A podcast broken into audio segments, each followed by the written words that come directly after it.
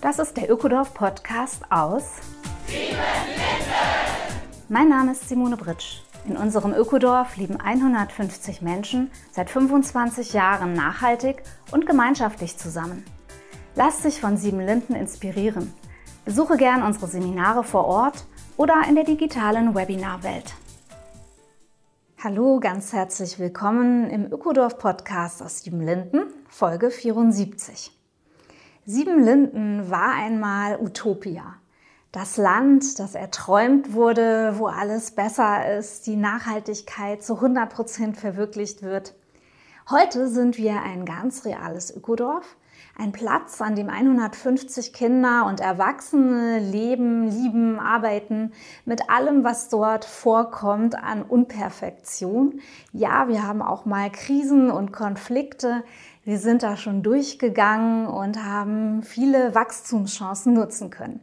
Besonders gerne rede ich darüber mit Eva Stützel, weil Eva nämlich von Anfang an dabei war und bis heute total viel Lust hat auf Gemeinschaft, erstaunlicherweise und auch viel Wissen angesammelt hat mit ihrem Gemeinschaftskompass. Das ist ein tolles System, um Projekte aufzubauen. Ja, und an dieser Stelle auch noch eine herzliche Einladung. Man darf Siebenlinden besuchen, auch mal kurz reinschnuppern, einfach für ein Infowochenende oder eine fünftägige Infowoche bei uns verbringen und dort auch viel mitnehmen, wenn man selber vielleicht eine Gemeinschaft gründen möchte oder auf der Suche ist nach einem passenden Projekt und sich fragt, was passt eigentlich zu mir. Hallo Eva. Hallo Simone. Ich finde, wir haben echt Glück, oder? Wir sitzen hier in so einem schönen Ort. Es ist grün draußen, Juni und Vogelgezwitscher, oder? Ja, Siebenlinden ist traumhaft um die Jahreszeit. Ich war heute früh schon im Teichbaden. Oh. War super. Hab die Teichhühner gesehen. Ja, man könnte ja fast denken, äh, das ist hier so eine Realität gewordene Utopie. Und in der Tat gibt es ja ganz viele Träume, die sich rund um Sieben Linden ranken, sodass es überhaupt damals entstehen konnte. Und du warst dabei. Ja, ich bin seit 30 Jahren dabei. Das ist eine richtig lange Zeit. Und ähm, fühlst du das heute noch? Also diese Urkraft, diese große Vision, die Utopie und, und wie verwirklicht sie sich heute noch für dich? Ich meine, es ist weniger Aufbruchstimmung als vor 30 Jahren auf jeden Fall, aber ich bin immer wieder, gehe ich durch Siebenlinden und freue mich daran zu sehen, was hier alles da ist und was wir aufgebaut haben und ja, denke manchmal uns zurück, wie wir vor 30 Jahren da standen und denke, meine Gott, Güte, dass dieses kleine naive Häufchen das geschafft hat, das grenzt ja fast an ein Wunder. Ja, ich finde ja auch eine so eine Äußerung, wie es sich manifestiert hat, sind die Gebäude. Ihr habt angefangen damals hier mit einem wirklich verfallenen Resthof auf Flächen, die doch sehr geprägt waren von einer ausbeutenden Landwirtschaft und Forstwirtschaft und heute die vielen Häuser, der Wald, der Garten, oder? Ja, und die vielen Vögel und biologische Vielfalt, weil es war auch viel weniger hier, weil wir hatten ja nur auf der einen Seite sozusagen den großen Acker und auf der anderen Seite die Kiefernmonokultur und da ist so viel Vielfalt entstanden auch. Also die Vögel, die viel, sind viel mehr geworden und die ja, Amphibien waren schon ein paar da durch den kleinen Teich, aber auch das ist mehr geworden. Also so das, ja, ich genieße es hier zu sitzen, einfach nur genau die ganzen Naturgeräusche zu hören. Nun war ja dieser Weg hierhin sicherlich nicht immer geradlinig. Ich denke, wenn du so vor deinem inneren Auge den Film abspulen lässt, äh, 30 Jahre Projektgeschichte, 26 Jahre jetzt hier vor Ort, da werden dir auch einige Krisen, Konflikte, Fehler und so weiter mit aufblitzen wieder. Gehört das dazu, solche Momente? Ja, natürlich. Also ich meine, kein Weg geht zielstrebig immer nur in die gleiche Richtung ohne Rückschläge und Schwierigkeiten und so. Viele kleine und größere Rückschläge, Krisen, Konflikte, Schwierigkeiten. Ja, wichtig ist dabei weiterzugehen. Fallen dir Beispiele ein? Also wo ist Siebenlinden vielleicht auch dran gewachsen und stärker geworden? Ja, auf jeden Fall. Also das erste Beispiel, das mir einfällt, ist tatsächlich noch länger zurück, als es Siebenlinden gibt. Das war 93 wir waren eine idealistische Truppe, wie gesagt. Wir verhandelten um einen Standort. Wir waren schon kurz davor, einen Ort zu kaufen, eine alte Schule zu kaufen, in die wir einziehen wollen. Und dann brennt die Schule ab. Brandstiftung. Das war so die erste die erste ganz, ganz große Delle in unserer, in meiner Motivation in diesem Projekt. Und gleichzeitig bin ich heute so froh, dass uns damit klar wurde, dass es an diesem Standort nichts wird, weil es wäre an diesem Standort auch sonst nichts geworden. Und wir brauchten dieses große Fanal sozusagen, was uns gezeigt hat, dass es nicht geht. Also das war für mich so die erste Erfahrung mit ähm, Krise, wo ich damals dachte, oh, wie schrecklich, wie doof. Und jetzt rückblickend denke ich, na gut, dass wir es da schon deutlich gemerkt haben. Wir hätten viel Kraft in was investiert, was auch nicht hätte funktionieren können. Eine große Krise war auf jeden Fall, wir hatten gerade den Standort hier gekauft. Wir waren in Verhandlungen um die B-Plan-Genehmigung, die schwierig war. Und dann haut die evangelische Kirche eine Pressemitteilung raus, Ökodorf bietet gefährlichen Raum für Sekten. Das hätte uns auch zerstören können. Was haben wir daraus gelernt? Gelernt haben wir auf jeden Fall, wie wichtig es ist, Verbündete zu haben und ähm, mit offenen Karten zu spielen. Und weil wir haben es tatsächlich geschafft, dass wieder, dass die Kirche das nach 14 Tagen wieder zurückgenommen hat. Und dafür war aber wichtig, dass wir schon davor richtig gute und offene und ehrliche Öffentlichkeitsarbeit gemacht haben und dass wir Verbündete hatten und dass wir uns auch kritisch schon mit den Themen auseinandergesetzt hat, die uns da vorgeworfen wurden. Also dass man da einfach aufpassen muss, ist uns in dieser da noch, noch mal klarer geworden, aber wir hatten es schon vorher, sonst hätten wir das nämlich nicht geschafft. Mhm. Ja, das ist ja jetzt so eine Krise, auch die auf, von außen auf euch gekommen mhm. ist und wo ihr super zusammengestanden habt und als Team gewirkt habt und etwas erreicht ähm, habt. Hm, viele Krisen sind ja auch hausgemacht, oder? Ja, also die größten internen Krisen und Konflikte, die wir hatten, waren auf jeden Fall in meiner Erinnerung jedenfalls immer Konflikte, die um die Frage gingen, also die um eine gewisse politische Frage gingen. Also was passt hier rein? Wie wollen wir hier gemeinsam wirken? Das war mal irgendwann Anfang der 2000er Jahre ein Konflikt um eine Gruppe, die kommen wollte, die was lehren wollten, was manche von uns nicht gut fanden. Und natürlich jetzt in der letzten Zeit aktuell die Corona-Spaltung sozusagen, die uns genauso zerrissen hat, wie es den Rest der Gesellschaft zerrissen hat. Da sind wir auch immer noch dran. Aber ich denke, was wir schon einigermaßen hingekriegt haben, zumindest zu großen Teilen, ist, dass wir uns da als Menschen nicht verloren haben, dass wir da gesehen haben, dass wir über all die Unterschiede, wem wir glauben und was wir glauben und was wir glauben, was das Richtige ist, dass wir uns als Menschen weiterhin vertrauen. Auch wenn die Person gerade irgendwo eine Abzweigung genommen hat, die ich nicht okay finde. Und dass wir nicht die Menschen dahinter als die bösartigen, was auch immer, aus welcher Richtung man das sagt, ähm, die irgendwo ähm, schuld an was sind und ähm, sondern dass wir sehen, ey, da ist jemand, die glaubt gerade was ganz anderes als ich.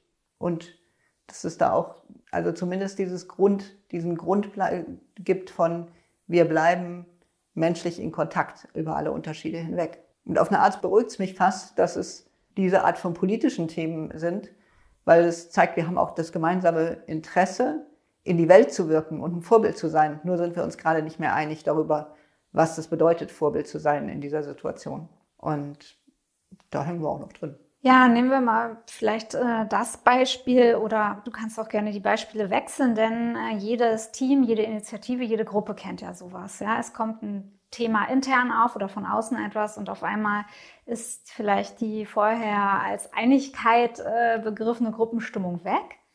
Und wie können wir damit umgehen, ohne das auch erstmal so als Katastrophe oder schlimm zu begreifen? Also es ist ja so, der Konflikt rollt an und du denkst so, oh Gott, ich will ihn nicht haben, aber dann ist er ja da. Mhm. Ja, ich will ihn auch immer noch nicht haben und keine Konflikte haben. Und auf der anderen Seite ist das eine der Sachen, die ich wirklich in den 30 Jahren gelernt habe. Im Rückblick waren die Konflikte immer auch eine Lernchance und was, wo wir ähm, dran wachsen durften eben, ob es uns eher, also zum Beispiel diese, ob es uns eher verbunden hat, indem wir an dieser Krise von außen irgendwo gemeinsam weitergekommen sind oder ob wir durch die unterschiedlichen Sichtweisen was lernen durften, was ich in dem Moment, wo der Konflikt heftig war, noch nicht gesehen habe. Also Konflikte sind immer eine Lernchance und sind immer eine Möglichkeit für Wachstum und Bewegung und Entwicklung. Und ja, wenn man, also diese Haltung brauchst, glaube ich, um Gemeinschaftsprojekte irgendwie weiterzubringen, sonst äh, zerbricht man ziemlich schnell daran und brennt sich aus. Und das heißt nicht, dass ich jeden Konflikt irgendwie toll finde, aber zumindest gibt es einen Teil meines Bewusstseins, der mich damit verbindet. Und das ist für mich auch das, was es was mich immer wieder durchhalten lässt in Konflikten. Mhm. Ich weiß zwar jetzt noch nicht, aber vielleicht sehe ich in fünf Jahren anders drauf. Und die Erfahrung habe ich tatsächlich gemacht. Und sowas äh, eben auch nicht vollkommen verbohrt und verbissen zu sein in ich habe die Weisheit mit dem, was ich tue, mit Löffeln gefressen und alles andere ist einfach verkehrt. Das habe ich über all die Konflikte hinweg gelernt und das trägt mich heute durch die nächsten. Ja, Eva, wenn ich mit dir sitze, dann äh, wundere ich mich tatsächlich manchmal über die Geduld, die du immer wieder aufbringst. Also für wirklich ausführliche Gespräche, für langwierige Prozesse und so weiter. Ich bin da eine, die manchmal dann schon wieder gedanklich kurz aussteigen muss, um überhaupt wieder Kraft zu sammeln und neu einzusteigen. Und mir kommt gerade diese Kindersoli-Story in den Sinn. Also eigentlich eine äh, Problemlage, aus der wir aber mit wirklich viel Geduld und Spucke noch was gemacht haben, oder? Ja, das war auch so eine typische Konfliktsituation oder Krisensituation. Corona, die Einnahmen brechen weg, die Kosten werden teurer. Unsere Haushaltskasse, die halt ganz biologisch und regional ist und deswegen auch durchaus in manchen Sachen deutlich teurer einkauft, als man sich das bei Aldi einkaufen könnte, wurde dementsprechend auch teurer und es war klar, das kann sich, können sich manche Menschen hier kaum noch leisten. Dabei kam dann der bis jetzt immer sehr hochgehaltene solidarische Aspekt, dass ähm, die Kinder in die Haushaltskasse nicht einzahlen, ähm, sondern einfach von allen mitgetragen werden. Der fiel dann auf einmal den Menschen, die an die Grenzen ihrer Leistungsfähigkeit kamen, auf ey, wieso trage ich mit meinem wenigen Geld eigentlich die Kinder von Menschen mit, die sehr viel Geld tragen? Ist das wirklich gerecht und solidarisch? Zum Beispiel Rentnerinnen und Rentner, ne, die ja auch kaum eine Möglichkeit haben, ihre Rente noch aufzubessern. Ja, ein typisches Beispiel. Ja, und daraus kam ein ziemlich langer Prozess. Wollen wir den Kindersoli abschaffen? Nein, wir, wir wollen ja Solidarität, wir wollen, mit, wir wollen uns gegenseitig unterstützen. Aber ist dann das fair? Was wäre anderes fair? Und daraus ist entstanden, dass wir im ersten Jahr den Kindersoli über Bieterrunde, ähm, also die, den Betrag, den wir für die Kinder in der Haushaltskasse bezahlt haben, über eine Bieterrunde, das heißt über freiwilliges Bieten, abgedeckt haben. Und im zweiten Jahr dann sogar all unsere Lebensmittelkosten, weil wir gesagt haben, es geht ja auch nicht nur um den Kinderteil, es gibt einfach Menschen mit mehr und mit weniger Geld und können wir das nicht einfach breiter spreizen, indem wir das über eine ähm, Bieterrunde machen, in der jede Person sagt, wie viel sie geben will und das in mehreren Runden dann auch, hat das dann auch dazu geführt, dass wir die gesamte Summe zusammengekriegt haben. Und das ist, ein, finde ich, ein tolles Ergebnis, wie wir ein solidarischeres Wirtschaften, von dem wir immer viel geredet haben, was aber bis jetzt nur auf der ganz individuellen Ebene, da gab es das viel in sieben Ländern schon immer. Aber auf der strukturellen Ebene waren wir immer ganz geregelt.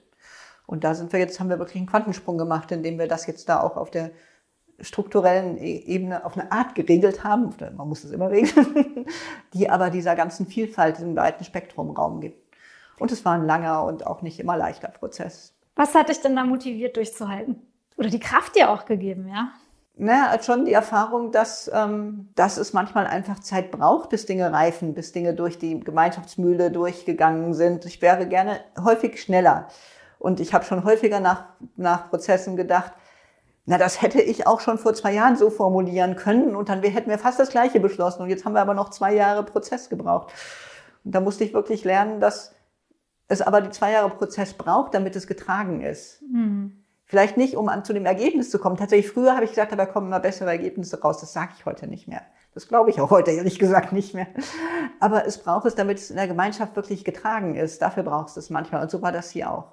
Und von daher, wenn es nicht getragen gewesen wäre, wäre es auch nicht, hätte es auch nicht funktioniert. Also in dem Fall ist getragen werden und Umsetzung das Gleiche. Und das braucht einfach häufig lange. Und dann ist, hilft es auch, sich nicht zu sehr damit zu identifizieren, ob das jetzt bald oder überhaupt passiert, sondern dem auch mit Geduld hm, und Gelassenheit einigermaßen dabei zu stehen. das ist für mich auch nicht immer leicht. ja, du, weißt. Bist, du bist eine Schnelle, genau. Ja, nun gibt es da noch eine ganze Reihe von Beispielen, wo so Learnings sind im Ökodorf, Aufbauprozess und so weiter. Eine Möglichkeit, äh, da mehr reinzuschnuppern, ja, vielleicht auch für Menschen, die selber planen, eine Gemeinschaft aufzubauen oder die in Initiativen tätig sind, die sich für Nachhaltigkeit engagieren und dafür Gruppenprozesse und so weiter haben, ist ja auch einfach mal so ein Infowochenende oder eine Infowoche bei uns zu besuchen. Nehmen wir mal so, ein typisches Infowochenende. Fängt schon mal an mit der Unterkunft. Äh, die Menschen schlafen dann bei uns entweder kostengünstig und richtig schön im Grünen jetzt auf dem Zeltplatz oder halt äh, in einem Einzelzimmer mit einem eigenen Bad in unserem Strohtel. Also das Erlebnis, äh, die Erlebnisspannbreite ist schon mal ziemlich groß. ja, das ist schon anders als noch vor ein paar Jahren, wo wir eigentlich nur recht einfache Unterkünfte hatten. Ja, die Bauwagen sind halt noch geblieben. Das finden, glaube ich, auch viele toll, dass man noch in einigen äh, Restbauwagen, die wir aus dem früheren Gästebestand noch erhalten haben, auch noch schlafen kann. Und das ist natürlich mhm. schon mal was ganz anderes. Und dann gibt es unser Essen mit sehr viel Gemüse und Obst aus dem eigenen Garten, aus unseren Vorratskellern. Ja, und das Programm ist vielfältig. Ja, ich meine, das ist ja ich mache die ja jetzt nicht mehr, ich habe die früher gemacht, aber es ist halt, die Leute sagen immer wieder, boah, ich bin so beeindruckt, wie offen ihr von eurer ganzen Geschichte erzählt, eben auch von Konflikten und Problemen und wie sind wir dahin gekommen, wo wir, wo wir jetzt stehen. Es gibt ja immer auch neben dem, dass zwei Menschen das Wochenende begleiten, dann auch die Möglichkeit mit anderen in ihre Privat, häufig auch in den Privaträumen ein Gespräch zu haben, wie geht's euch jetzt gerade hier in Siebenlinden, um einfach so ganz vielfältige Schlaglichter zu kriegen.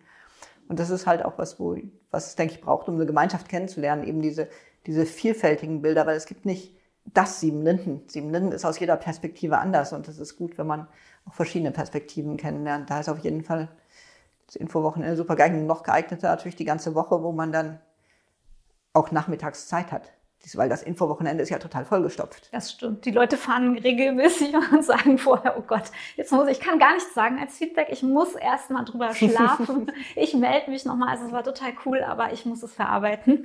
genau, und die Infowoche, die gibt genau die Zeit, weil sie ja halt nur vormittags Inputs vermittelt und Nachmittagszeit ist in unserem tollen Teich zu schwimmen, spazieren zu gehen. Abends ähm, mal in die Sauna zu springen oder in unserem Dorftreffpunkt irgendwie einen Radler oder einen Wein oder eine Limo zu trinken. Ja.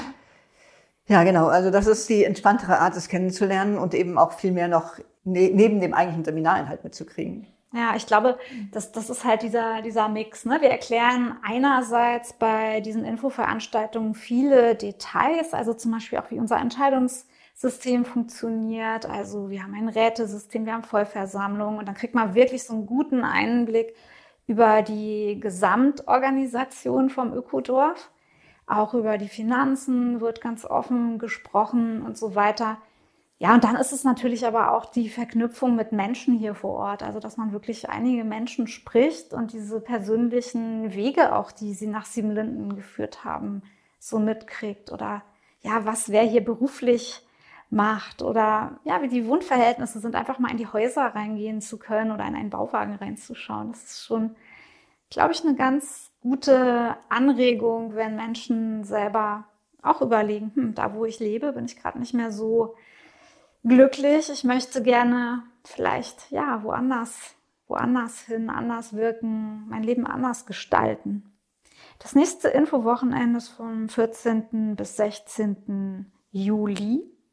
Eine Infowoche gibt es schon Ende Juni oder auch Ende, Mitte, Ende Juli wieder, also ständig eigentlich. Ja, die sind im Sommer der Renner, diese, diese Infowochen, weil sie einfach Urlaub und Projekt kennenlernen, miteinander verbinden. Ja, es ist natürlich die schönste Jahreszeit, um hierher zu kommen. Und dann mache ich ja auch eine Woche, eine Woche auch mit Urlaub, einem Gemeinschaftskompass. Das stimmt, der, die, der Gemeinschaftskompass. Also Eva, du hast natürlich diese ganzen Dinge, ähm, die du hier über 30 Jahre eingesammelt hast, für dich äh, in ein System gegossen. Du bist ein systematischer Mensch. und außerdem hast du ja auch so viele Gemeinschaften schon beraten. Und da ist der Gemeinschaftskompass entstanden. Ja, der ist vor inzwischen sieben Jahren, habe ich neulich mal ausgerechnet, sogar schon entstanden und identifiziert sieben Aspekte, die wichtig sind, dass, um utopische Projekte um, äh, besser zu realisieren, ähm, wenn man gemeinschaftlich was machen will. Und die sieben Aspekte sind Individuen, Gemeinschaft, Intention, Struktur, Praxis, Ernte und Welt, die dann auch in einem, also in einem Gemeinschaftskompass einer bestimmten Art aufeinander ange, ähm, angeordnet sind. Und wo tatsächlich, wenn man diese sieben Aspekte einmal verinnerlicht hat, dann ist das ein sehr ganzheitliches Bild von dem, was es braucht, um Projektentwicklung zu machen. Und da sind, ist wirklich eigentlich alles mit abgebildet. Natürlich äh, muss man dazu noch ein bisschen mehr wissen, was sich hinter den sieben Aspekten verbirgt. aber es hilft sozusagen eine, eine Projektplanung zu machen, in der nicht ein ganzer Teil ins Hintertreffen gerät. Zum Beispiel häufig wird der Ernteteil vergessen. Ist vielleicht auch der am wenigsten selbsterklärende, aber die, da ist ganz oft in den Feedbacks in meinen Seminaren was, aha, Moment, die Ernte machen wir viel zu wenig. Ernte steht halt für die Früchte der Arbeit genießen. Das steht für, dafür, innezuhalten und auszuwerten. Wo wollten wir eigentlich hin? Sind wir da gelandet, wo wir hinwollen? Das steht dafür, Feedback zu geben ähm, an alle Menschen, die daran beteiligt waren, insbesondere auch Wertschätzung. Also, weil die Wertschätzung ist eigentlich die wichtigste Nährung in unseren gemeinschaftlichen Projekten, dass Menschen wirklich erfahren, dass sie für das, was sie tun oder auch für das, was sie sind, ne, wertgeschätzt werden. Und auch dafür steht die Ernte, um einen ständig daran zu erinnern. Ja, und wahrscheinlich ist die Ernte auch wieder eine Kraftquelle, Auf jeden um Fall. den nächsten etwas Geduld erfordernden Prozess irgendwie gut mhm. äh, durchzustehen und schon Licht am Ende des Tunnels immer wieder auch zu sehen. Ja. ja, die sorgt fürs beständige Lernen, also durch das Auswerten und gucken, wo sind wir gelandet. Das machen wir jetzt auch viel mehr als früher. Am Anfang haben wir immer nur gemacht, gemacht, gemacht und viel weniger auch mal ausgewertet. Jetzt gehört es dazu, dass wir nach jedem Projekt auch mal uns zusammensetzen und fragen, wie lief's, was können wir anders, was können wir besser machen oder auch während der Projekte. Ja, und für das Wertschätzen halt. Also, und das ist, ähm, ja, das ist elementar, um sich nicht auszubrennen und nicht irgendwann, irgendwann eben zu verzweifeln. Also ich glaube, dadurch, dass ich das irgendwann auch gelernt habe mit dem Ernten, habe ich halt auch die 30 Jahre hier durchgehalten. Ja, du hast ein Buch geschrieben zum Gemeinschaftskompass und noch ein Buch, das ist jetzt ganz neu, dieses Jahr erst rausgekommen. Die Welt verändern, aber wie? Ja, das ist auch ein Buch zum Gemeinschaftskompass, auch wenn es nicht im Titel steht, weil es nochmal auch wirklich Leute ansprechen soll, die den Gemeinschaftskompass noch nicht kennen. Also das führt auch ganz kurz in diesen Gemeinschaftskompass mit seinen sieben Aspekten ein, aber gibt dann wirklich sehr leicht umzusetzende methodische Überlegungen und ganz konkrete Werkzeuge mit Anleitungen, Step One, Step Two und so, ähm, wie man die verschiedenen Aspekte in der Gruppe vertiefen kann. Und so sind 75 Prozent des Buches sind eigentlich wirklich Praxishandbuch mit konkreten Überlegungen oder ganz konkreten Werkzeugbeschreibungen. Und ja, da habe ich jetzt, also das Buch ist jetzt seit anderthalb Monaten draußen und so langsam jetzt kriege ich die Feedbacks von den ersten LeserInnen, die das Buch gelesen haben und sagen, super ähm, gut umzusetzen, leicht anwendbar. Freue mich, dann bestellen die Leute gleich häufig, häufig noch die nächsten Bücher, um sie dann an ihre Freunde oder so zu verschenken. Also ich bin ganz froh, dass es so gut angekommen ist, das Buch. Und es ist halt, genau, es ist halt auch ja, super. Also ich sehe das auch wirklich als Erweiterung von unserem Radius, ja. Also mhm. genauso wie man nicht nach Siebenlinden ziehen wollen muss, um ein Infowochenende oder eine Infowoche zu besuchen, denke ich, muss man auch nicht in eine Gemeinschaft ziehen oder eine Gemeinschaft aufbauen wollen, um den Gemeinschaftskompass sinnvoll anzuwenden. Wen meinst du mit deinem Buch? Ja, ich meine auf jeden Fall nicht nur Gemeinschaften. Das erste Buch war tendenziell für Lebensgemeinschaften geschrieben. Aber mir haben ganz viele Leute, die bei meinen Seminaren waren oder eben das erste Buch gelesen haben, gesagt, Mensch, das kann ich total gut für mein Waldgartenprojekt, für meine solidarische Landwirtschaft, für meine Bürgerinitiative, auch für meinen Gemeinderat, für meine Klasse ähm, anwenden, auch im beruflichen Kontext teilweise. Und so habe ich dieses zweite Buch ganz bewusst eben für alle Initiativen geschrieben, die irgendwo gemeinsam die Welt verändern wollen. Daher der Titel. Weil das immer also ob diese Initiativen erfolgreich sind oder nicht, hängt auch immer daran, wie das Zwischenmenschliche funktioniert. Und diese Kombination von dem Fokus aufs Zwischenmenschliche und einer guten Projektplanung, das ist im Prinzip das Geheimnis vom Gemeinschaftskompass. Und dazu halt entsprechend sinnvolle Methoden zu haben, ähm, das hilft jeder Initiative. Und das Geheimnis von Siebenlinden, oder? Das ist auch das Geheimnis von Siebenlinden. Die hängen ja nah beieinander, weil der Gemeinschaftskompass ja. aus der Erfahrung vom Aufbau von Siebenlinden und diversen Beratungen und anderen Projekten entwickelt worden ist, aber schon sehr stark auch aus dem Aufbau von Siebenlinden. Die eine Möglichkeit, mit dir, Eva, den Gemeinschaftskompass zu ergründen, die gibt es am 21.06. Wir haben nämlich so ein neues Format erfunden und das heißt 77 Minuten. Das ist ein eineinviertelstündiger Live-Call mit dir. Da gibt es, denke ich, die Grundlagen vom Gemeinschaftskompass und äh, man kann einfach mal Fragen stellen. Ja, ich bin auch gespannt drauf. Ist ja das erste Mal, aber denke, eineinviertel Stunde ist ein gutes Format zum Einführen und dann aber auch eine kleine Übung machen und ähm, eben im, im Gespräch darüber auch zu gucken, wie können die Menschen das in ihren Kontexten umsetzen. Ich glaube, für 7,77 Euro kann man da auch nicht viel falsch machen. Ja, das ist ein super Einführungspreis. Wer mehr will ähm, zum Gemeinschaftskompass, kann auch sehr gerne nach Siebenlinden kommen. Es gibt da schon Ende Juli ein Seminar und Urlaub, eben mit diesen entspannten Nachmittagen und vormittags gibt es ordentlich Stoff. Ja, das ist auch, das haben auch schon mehrfach Gruppen genutzt, dass mehrere Leute aus einer Gruppe zu dem Seminar und Urlaub gekommen sind und das dann nachmittags für sich nochmal im Hinblick auf ihre Gruppe verdaut haben. Mhm. Aber man kann auch einfach Urlaub machen nachmittags. Ja, Eva bietet auch Fortbildungen an für Menschen, die schon länger in der Gemeinschaftsszene sind. Einfach mal auf ihrer Website gucken. Das ist der Gemeinschaftskompass.de oder natürlich auf siebenlinden.org stöbern, was zum Gemeinschaftskompass eigentlich fortlaufend so im Angebot ist. Ja, ich finde, wir haben einfach mal wieder Zeit genommen, um zu ernten, Eva. Nicht nur das Schöne, auch ein bisschen auf das Schwierige geguckt und die Frage, gewälzt. Ja, wo ist Utopia? Und wie würdest du ähm, sagen, wie bist du hingekommen nach 30 Jahren? Naja, es ist auf jeden Fall ein realer Ort, von daher kein Utopia, was ja halt gerade keinen Ort hat. Aber es, es hat schon viel von dem verwirklicht, was unser Traum von vor 30 Jahren war. Und das ist schon was Tolles. Also, dass es, dass es gehen kann, dass man ähm, seine Träume realisieren kann, wenn man dran glaubt, dran bleibt bereit ist aber auch eben sich anzupassen und mit dem zu gehen, was von außen noch so kommt und dann Feedback eben zu lernen ständig mit der Ernte. Ähm, ja, und dann einfach Schrittchen für Schrittchen vorangeht. Das, also ist vieles möglich. Und das ist vielleicht auch sogar unsere wichtigste Message als Ökodorf, glaube ich, ist genau dieses, es ist möglich, seine Träume umzusetzen von einer besseren und anderen Welt im Kleinen. Und wenn wir das im Kleinen, wenn es viele Leute im Kleinen schaffen, dann gelingt es uns gemeinsam auch im Großen. Ja, danke fürs Schlusswort. Ich entlasse dich jetzt wieder in den Juni und in das satte Grün hinaus und hoffentlich kriegen wir auch ein bisschen Regen. Ja, das wäre schön. Bis zum nächsten Mal. Tschüss, Eva. das war sie, die neue Folge des Ökodorf Podcasts aus Siebenlinden. Besuche uns auf www.siebenlinden.org oder komm zu Seminaren ins Ökodorf Siebenlinden in die ländliche Altmark.